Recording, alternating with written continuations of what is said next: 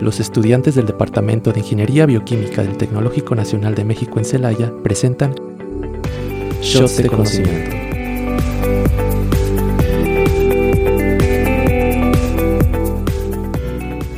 Hola, ¿qué tal? Muy buenas tardes. Estamos en una emisión más de su podcast favorito por las tardes. Esto es Shots de Conocimiento. Mi nombre es Héctor y es un gusto estar el día de hoy con ustedes. Y de este lado, Karen, muy feliz de estar aquí con ustedes con un nuevo tema hoy. Y de este lado, eh, su servidor Emanuel, pero ya pues todos me conocen como chino. Y por último, les saluda Zaira. El día de hoy tenemos un tema del cual a todos nos gusta. Así es, hablaremos sobre el oro de México. Y para eso tenemos un invitado, es compañero de, de nosotros, de la carrera de bioquímica. Él es Andrés Misael Patlán. Hola, buenas tardes. Ah, mira, Que se vea el entusiasmo. que no se vea que te obligamos. Ay, no. Pues es curioso que hablemos de este tema, ¿no? O sea, ya también hacía falta un poquito de, de cultura en, en, nuestras pláticas, un poquito de, de todo esto. Pero también digo, ay, como que tenemos, va, va a salir un montón de hambre porque me imagino que vamos a hablar del maíz, vamos a de hablar de todas las comidas, de cómo se hizo. Gastronomía. De gastronomía, ay no. ¿Por qué si decimos ese tema todos tenemos hambre o qué onda? Yo sí. Sí, creo que sí. ya, ya, es de ta- ya es tarde, ya es tarde. Ya Bueno. de comer. Eh, bueno, espero que los radioescucha a esta hora ya puedan estar comiendo y escuchándonos para que se la pasen alivianados.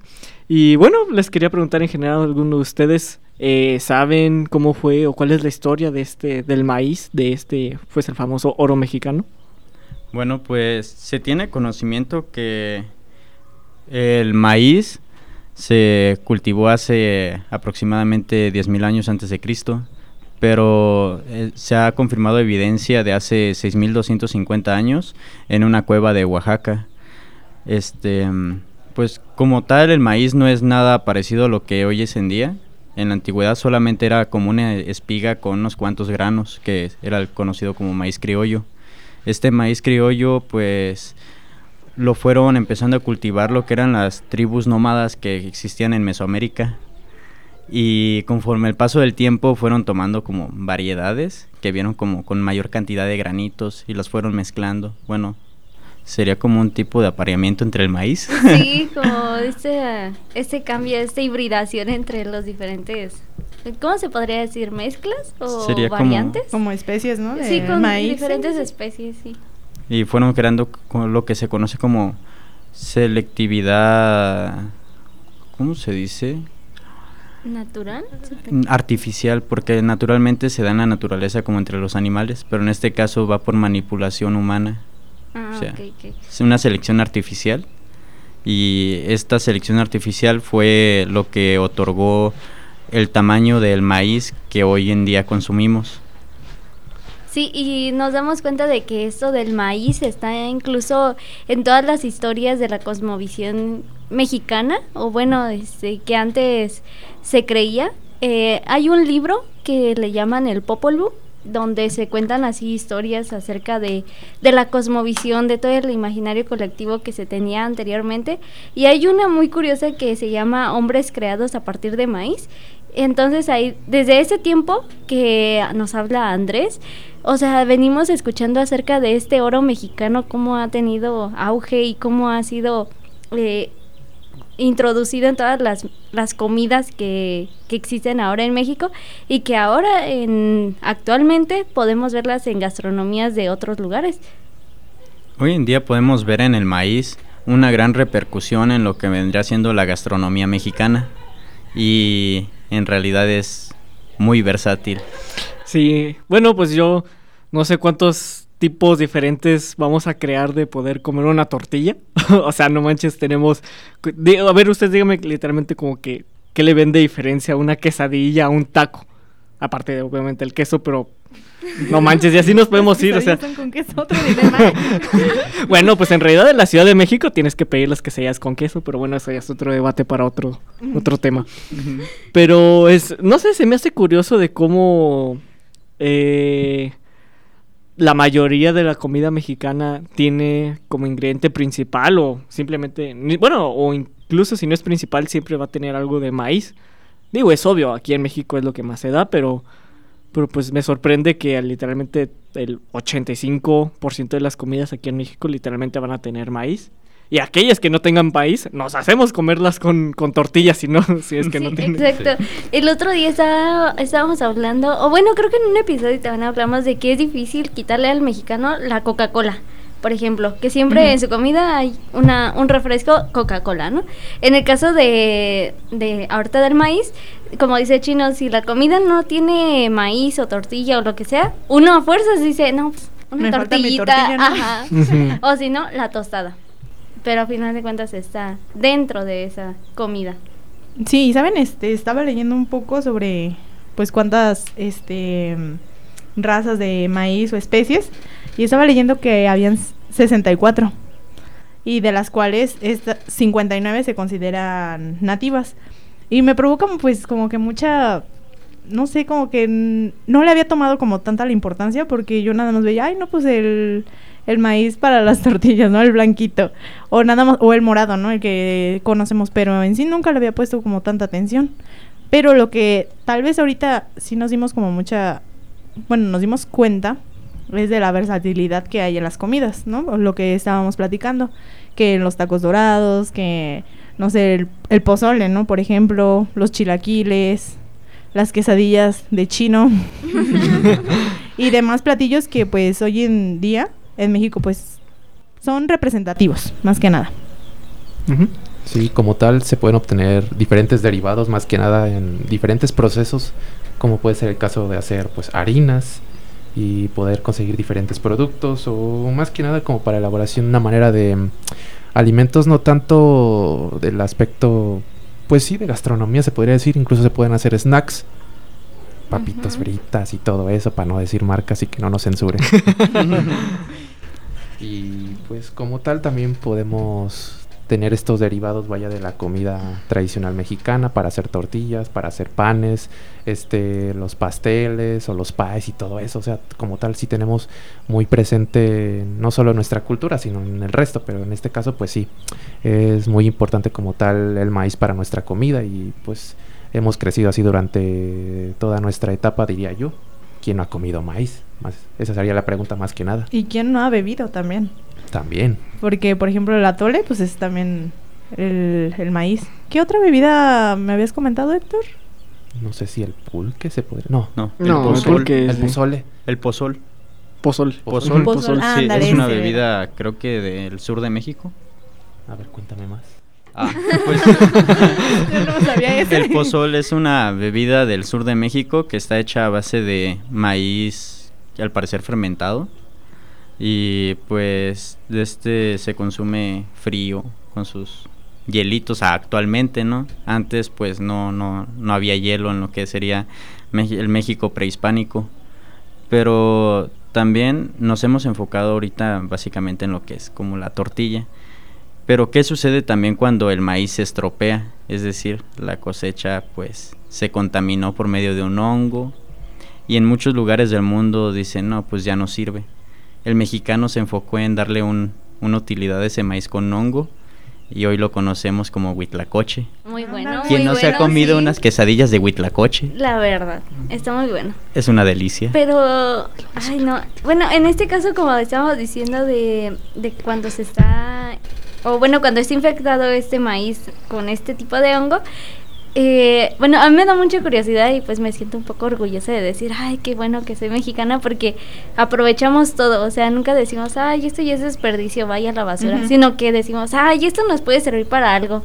Puede que sirva, puede que no, pero pues lo intentamos.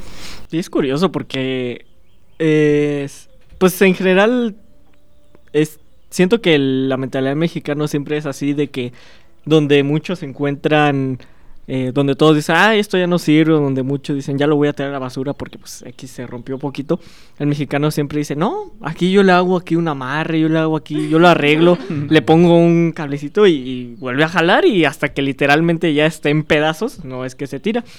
Y bueno, eso es de, de- con cosas de objetos y así. Pero se me hace muy curioso que, pues sí, o sea, en otros lugares del mundo, pues eh, al principio, pues este hongo, el huitlacoche, pues era, pues era un hongo, era un parásito. Y pues si la cosecha tenía, pues a lo mejor se desechaba la cosecha o, o simplemente se lo quitaban y el hongo lo tiraban, mientras que aquí en México, pues no lo comemos.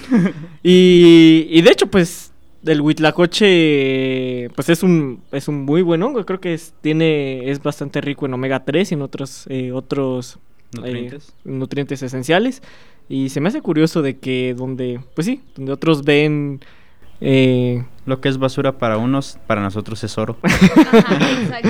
Exacto. Sí. Sí. Sí, una duda. ¿Es Wii o Cui? es huitlacoche.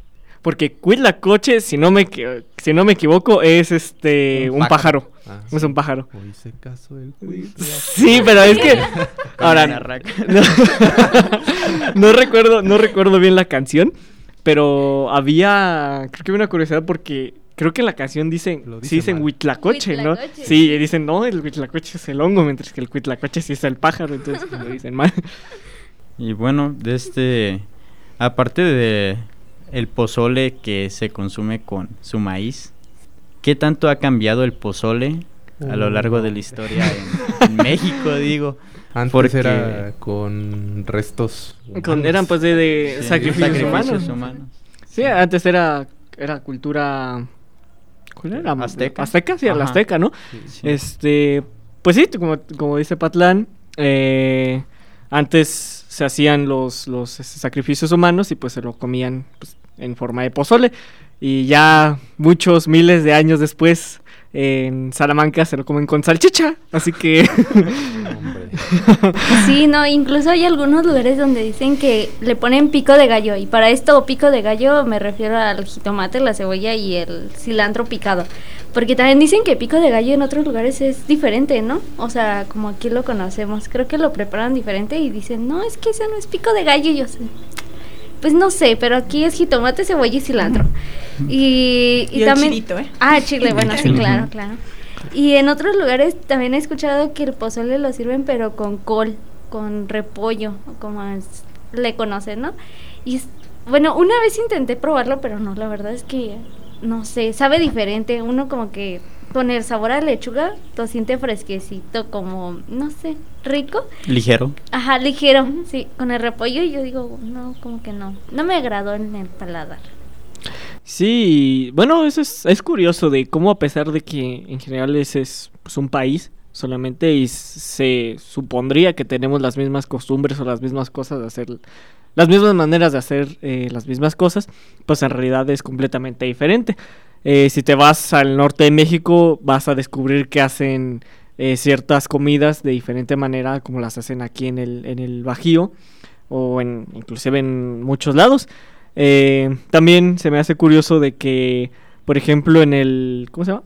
No sé si ustedes alguna vez lo han probado, pero en el en Oaxaca, en Chiapas y entonces ese tipo de lugares de, del sur de México es muy común, eh, pues para ellos comerse los insectos, los gachupines, las Chapulines. chapulines y todo eso y eh, a lo mejor me estoy confundiendo.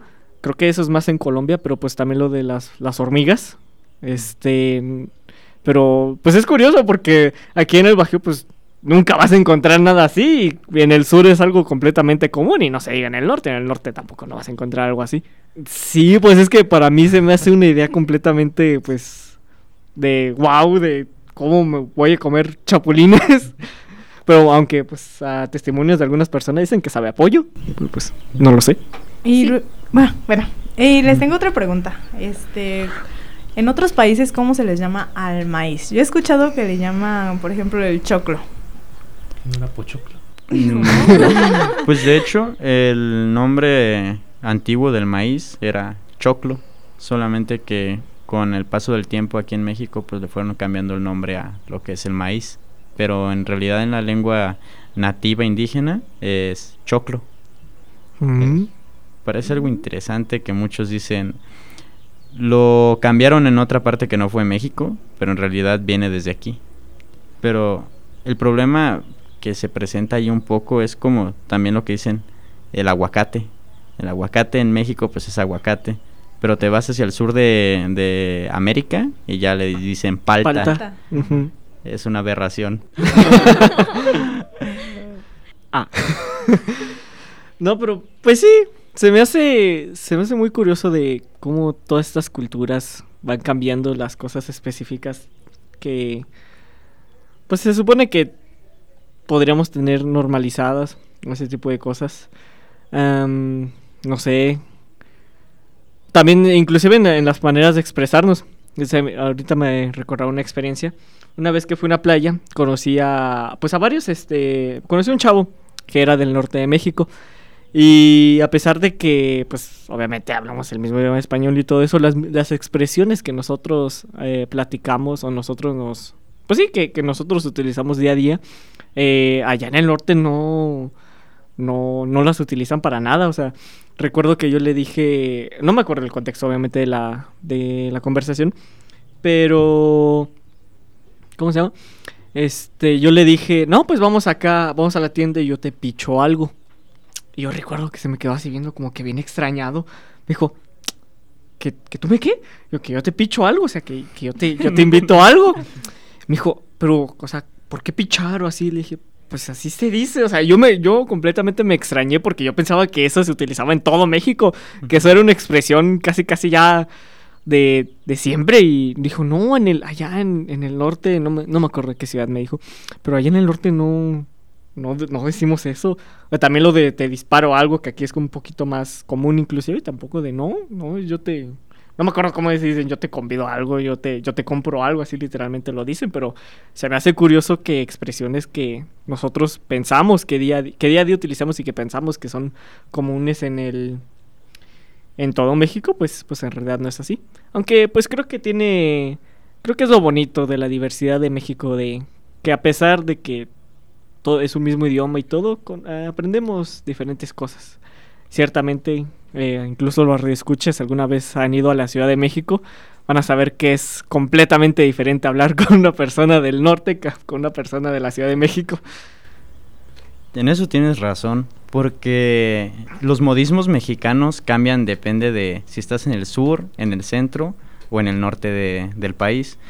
Yo recuerdo que cuando fui al norte de México de hace unos años, estaba en Tijuana y yo les decía a mis hermanos, no, pues está chido ese programa, que es chido. Y era como de, pues que está bien. Ah, no, es que aquí se dice curada. Y yo como de, ¿curada qué? No, está curada. Y es bastante extraño cómo cambian el mismo, tiene el mismo significado chido y curada, pero la palabra es distinta. Ajá, sí, eso es muy cierto. Y como por ejemplo esto que estábamos hablando de cómo es la versatilidad tanto en modismos como en cultura, como en gastronomía, eh, ahorita recordé también que es muy versátil el maíz en diferentes lugares porque, por ejemplo, hay lugares donde aquí nosotros conocemos la tortilla, pues la amarilla, y hay lugares donde es que como verdecita, porque el elote es diferente y también su proceso es diferente. Y no me refiero a, la, a que le pongan colorante o algo así, sino que el maíz por el tipo de coloración es como están preparando ese tipo de, ¿cómo se podría decir? De alimento diferente, porque una vez me pasó que estaba, no me acuerdo ni dónde fui, pero este que nos llevaron tortillas y yo vi las tortillas negras y yo dije, esa cosa ya está hongueada, no, yo dije, no, eso- no es comestible y ya me dijeron, no, es que el elote aquí es diferente, aquí preparamos pero la tortilla como negra o no sé cómo le llaman. Sí, sí, sí. Y, o sea, uno dice, bueno, es elote, es maíz, debe saber a lo mismo. Pero no, sí cambia un poco el sabor de este maíz amarillo a este maíz de otro tipo de color. Y no sé, o sea, me, me agrada ese tipo de diferencias que hay entre cada lugar. Sí, y es que en muchos lugares no son- es muy diferente, o sea, no nos vamos como tanto a los estados, o sea, simplemente veámoslo ahorita en nuestro estado aquí en Guanajuato, de que cambian las cosas. Por ejemplo, en Cortázar está como muy sonado el platillo de los perritos con carne, ¿no? Aquí en Celaya pues es, es la cajeta, en Salamanca su pozole con, Pozole con salchicha. y demás, entonces México es un, un país pues muy vasto, muy Diverso. diverso, o sea, en todo, no solamente en que la comida, en los modismos, en las tradiciones, en la, en la, en la cultura en sí, pero es mucho, muy diverso.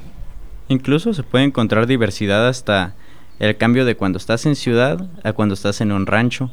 Porque recuerdo que de niño llegué a ir a una fiesta en un rancho y las tortillas hasta parecían como las cangreburgers de colores, porque eran tortillas de color, había tortillas rosas, tortillas como Karen que comentas que eran negras, am, O de un tono azulado, más o menos. como azuladas y la normal, ¿no? La amarillita. Entonces, este, esa diversidad que se da desde un punto mu- no muy lejano, que sería una ciudad, a un ranchito, hay marca una diferencia. Sí, Y- no sé si pueda compartir el mismo sentimiento con ustedes, pero para mí la comida que está más arraigada a estar hecha, digamos que en rancho, para mí está más buena que la que es en ciudad, no sé. Tiene mayor sabor. Tiene mayor sabor, Sí. Sí. Pues eh, siento que es, es bastante... O bueno, siento que eso es un sentimiento que todo el mundo comparte más que nada porque creo que en ciudad pues comemos comida un poquito más industrializada. O sea, ya producida a montones, a toneladas y todo eso. Y pues obviamente ya te la venden... Te la venden rápido y te la venden barato para que ya lista- li- literalmente nada más la calientes y te la comas. En cambio, pues en el rancho pues tienes que hacer pues que el arrocito y todo esto y ya tú lo vas sazonando con tus propios sabores y, y pues sí, creo que creo que todos sabemos que la comida de rancho es tiene más sazón, tiene más Amor. Amor. El amor que le pones a los alimentos cambia todo. No, y es que de hecho, o sea, ay, perdón que te interrumpo, pero ahorita que Chino dijo de que más procesados, más industrializados, pues simplemente en una tortillería, ¿no? Es diferente una tortilla de tortillería a una tortilla hecha a mano. Y es que ahorita lo comentan de que, ay, que en el rancho se hace más rico. Yo creo también, pero también por el proceso que, que lleva, ¿no? Porque simplemente, pues, el molino es diferente. Hay- creo que hasta la fecha, este, hay personas que usan como el, el metate. No sé si lo, si lo conozcan, si todavía se acuerdan del metate, ¿no? Es como... Una piedra. Ajá, una, piedra, como y con- curviada y Con su... Como, como un tipo rodillo de... rodillo ajá, igual de, piedra. Ajá, y como- entonces lo, lo van moliendo, ¿no? Obviamente hay que tener como su maña. Al rato se machucan. Pero sí como que ya saber esa del tipo de proceso que se lleva al maíz e incluso la nixtamalización, ¿no? Porque, por ejemplo, yo escuchaba a mi abuelita de que, no, si se me pasa de cal me va a quedar neja la, la masa. No sé si han escuchado eso. Y sabe diferente, ¿saben? Sí, y es que, por ejemplo, bueno, a mí me ha pasado mucho de que aquí en, pues en Celaya es muy difícil encontrar a alguien que haga tortilla hecha a mano y que aparte esté buena. Porque hay un- algunas que le ponen la esa harina que como bueno una harina pues que la haces eh, como tipo amarga y eso pues o sea la verdad es que cuando pruebas una tortilla hecha a mano realmente sabe delicioso a estas tortillas que están en máquina de tortillería y dices ay guacala no esto no esto no está muy bueno no me acuerdo cómo se llama esa harina pero es como pues sí, que le ponen una preparación diferente a la tortilla hecha a mano y de que no, eso es horrible como el sabor de esa cosa. Siento que es como demasiado sabor a cal. O sea, eso es lo que yo encuentro en eso. Bueno, ahorita hablando de, además de que lo único que me está dando es hambre, ¿verdad? Pero, no sé, es mm, todo esto hablando, es, se hace, pues muy curioso también cómo van cambiando, eh, pues los, también un poquito los procesos, porque yo todavía recuerdo de niño, de que pues cuando te mandaban a la, a la tortillería por, obviamente tortillas, porque otra cosa te van a mandar a la tortillería. este... Había maquinitas. Ah, bueno, había maquinitas, eso sí. este, no. Pues, o bueno, no sé qué ustedes opinen de que ahorita ya no sé si soy solamente yo, pero las tortillas, en- además de que ha subido el precio, todavía recuerdo cuando el kilo de tortillas estaba en 12 pesos, en 13 pesos. Este. mm, Antes, como que yo las veía un poquito más grandes. Yo veía un poquito más grande que te hacían las tortillas un poquito más grandes y ahorita no sé por X o Y razón de pues, abaratar cosas, abaratar y todo esto, pero los van haciendo, las van haciendo más chiquitas y pues no sé, se me hace curioso cómo, cómo va cambiando además de lo que se siente un poquito ser adulto, de literal te mandaban cuando tenías 12 años, 10 años que el kilo costaba 13 pesos y ahorita vas y cuesta como veintitantos y, dices, ah caray, ¿en qué momento subió tanto? Y no me quiero imaginar a nosotros ya de adultos cuánto va a costar. Sí, como tal han cambiado los tiempos, pero de esos temas no podemos hablar, lamentablemente. Sí, es muy triste. Pero sí es muy chistoso eso que dice Chino de que antes la tortilla era enorme y ahorita es tortilla como para taco. O de esos de taquería le llaman. Y bueno, ah, y como seguimos con este tema de lo del maíz, me da mucha curiosidad cómo esto de también el, el, aumento en el consumo de, de, este producto ha ido cambiando la forma en la que uno tiene que ir este haciendo la cosecha que tiene que ir cultivando que incluso ya este ¿cómo se podría decir? Le llaman como patrimonio génico, ¿no? Que se tiene que estar cuidando de que no estarlo cambiando, cosas así. Y bueno, como tal hemos terminado el episodio del día de hoy. Este, agradecemos que hayan estado aquí con nosotros esta bonita tarde. Síganos eh, en la próxima edición. Recuerden todos los martes a partir de la una de la tarde por eh, Radio Tecnológico de Celaya en el 89.9 FM. en Spotify como Radio Tecnológico de Celaya, vaya. Síganos en nuestras redes sociales como Shots de Conocimiento. Mi nombre es Héctor y fue un placer estar aquí con ustedes una vez más. Bye. Bye, que hace hambre. Radio Tecnológico de Celaya presentó Shots de Conocimiento. Escúchanos en nuestro próximo episodio a través del 89.9 de frecuencia modulada, el sonido educativo y cultural de la radio.